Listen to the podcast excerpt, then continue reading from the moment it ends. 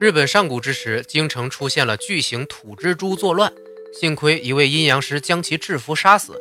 但是呢，大蜘蛛腹中被切开后，遗留下了一个非常萌的小萝莉蜘蛛。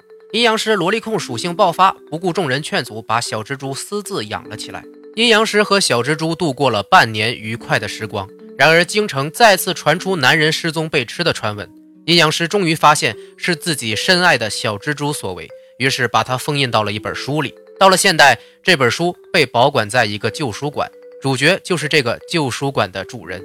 还有一个总来催他交房租的妹子，妹子不小心打开了封印，放出了穿着和服的小蜘蛛，然后怕得要死。男主却一脸宠爱的和小蜘蛛对了手指。虽然知道这是个古时候的妖怪，但是两人不知道如何把小蜘蛛封印回去。而男主更是喜欢小蜘蛛到不行，喂饭洗衣，人妻属性满点。虽然妹子和小蜘蛛不是很友好，总是打架，但是几个人还算愉快的度过了几天。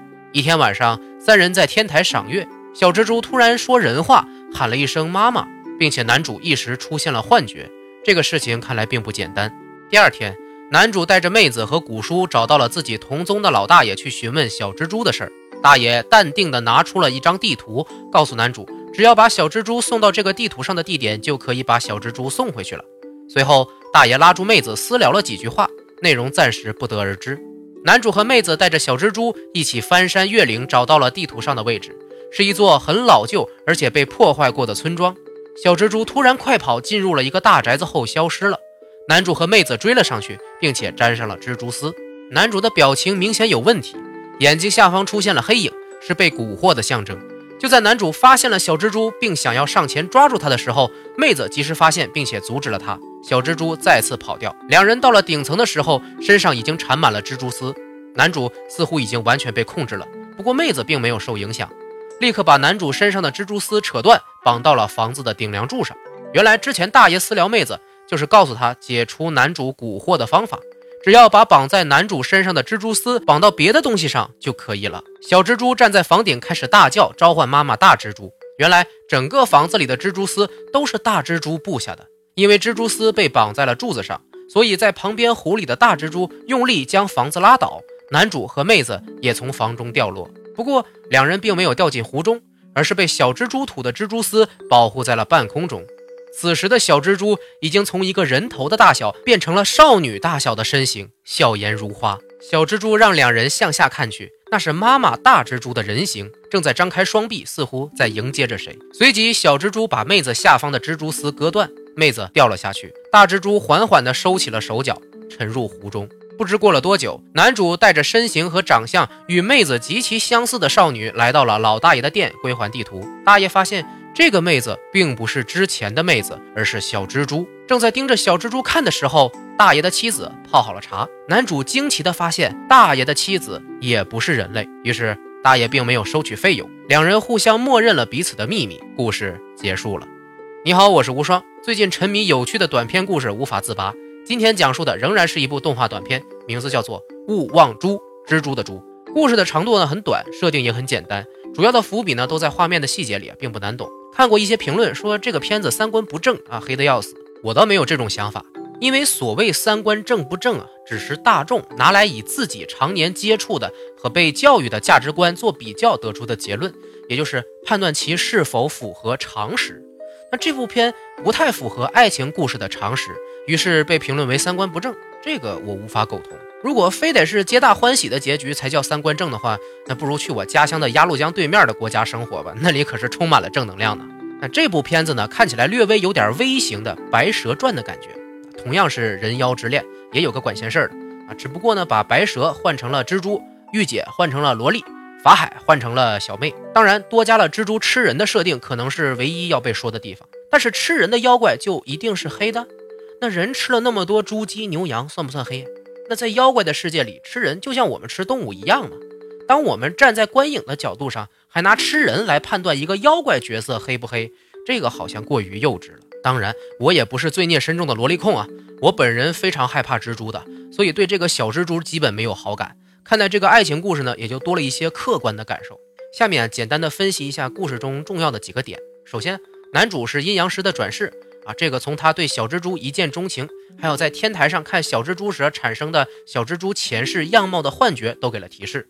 包括结尾，非常理所当然地接受了小蜘蛛的所作所为，也是想起了前世的爱所导致的。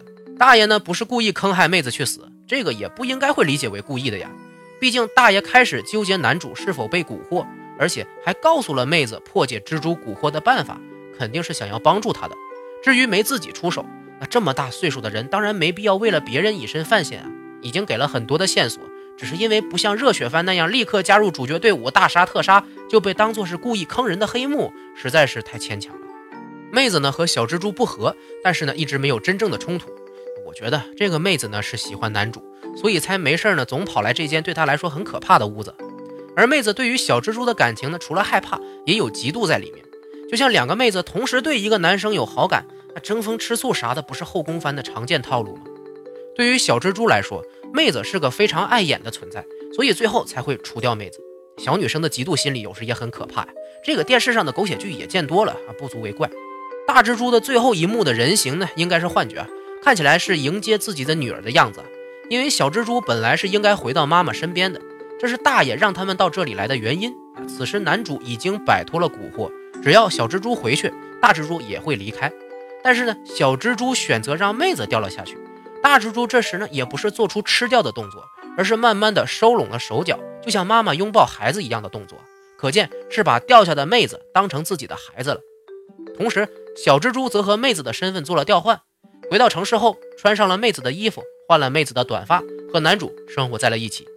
也就是说，结尾两个女性角色是互换了身份，但是妹子究竟有没有死，故事没有交代啊。不过在湖中的大蜘蛛身边，估计怎么也活不了吧。这里确实是被坑了一下哈。男主呢，立刻轻易的接受了这个事实，看起来抛弃了一直帮助自己的妹子，是被骂三观不正的重要原因。但是仔细想想，一个是和自己前世相爱，而且跨越时空再见的萝莉。一个是毛手毛脚、成天要房租、我认识没多久的少女，好像选择前者也并不是那么难理解吧？再加上妖怪有蛊惑的本事，那无论是主观还是客观，这都是看起来最合常识的发展才对呀。就好像警察男主的前女友是黑道大佬，犯罪无数，但是被自己所救，产生恋情之后，前女友再次犯罪，男主不得不把前女友抓起来。之后，男主退休了，认识了新的妹子，妹子对其有好感。是个普通人，但是也没有什么更多的发展。突然，前女友越狱成功，又碰见了男主，男主的爱再次复活。而妹子认为应该把前女友送回监狱，在道德伦理的束缚下，男主想要照办，却被前女友的黑帮团伙袭击。在最后关头，前女友救下了男主和妹子，但是呢，把妹子送给了黑帮团伙，自己和男主双宿双飞了。这么看来，如果一定要让一个人受苦，男主一定会选择保护深爱的前女友吧。啊，这个解释反正我自己信了。最后呢，大爷的妻子也是个妖怪啊。知道了这个的男主明白了，大爷也是过来人。那既然是同好，那就自然的互相都不要开口，平静的生活下去就是最好了。而大爷之所以没有亲自上阵，可能也是因为之前经历过类似的事情，知道这事儿不适合外人参与吧。整体看起来二十多分钟，这个小故事的细节很好，而且最后留了一些开放式的结尾，让观众可以自由想象后来的发展，比较典型的艺术手法。片名勿忘珠，很多人解读说是提醒人们啊，不要被妖怪的魅力和可爱所蛊惑，不要忘记他们身为蜘蛛精的事实，多加防范，免得被坑。如果我也这么说，就显得很没有诚意了嘛。于是我想了另一个角度供各位参考：勿忘珠不是在提醒大家，而是在提醒男主，或者说是男主提醒自己，不要忘记对小蜘蛛的爱。毕竟全片的主线是人妖之恋。男主虽然对小蜘蛛很喜欢，但是直到最后牺牲了妹子，才完全承认自己真实的想法，因为自己忘记了前世对小蜘蛛的记忆和爱。那如果是用来提醒男主不要再次忘记这些，保护并且看管好小蜘蛛，不要让其他人受连累，哎，这就让整个故事升华了一下，显得更唯美一些了吧？穿越世代的爱恋比单纯的萝莉控要有意思的多了。如果什么故事都是提醒人类应该如何如何，而鄙视讴歌爱情的话，那不就倒退回几十年前了吗？片子还是很好看的，尤其是很多画面帧数特别高，看起来像 3D 一样真实。结尾的异地呢也很魔性，适合一个人陶冶情操的时候欣赏。关注无双漫谈的微信公众号，回复“蜘蛛”两个字，就可以获得动画的高清片源了。如果你是一个有品位的人，千万不要错过。结尾呢，仍旧是个小话题。如果你可以选择一种动物获得人性，成为自己的伴侣，你选什么动物呢？期待你的留言和分享。今天内容就到这里，下期再见。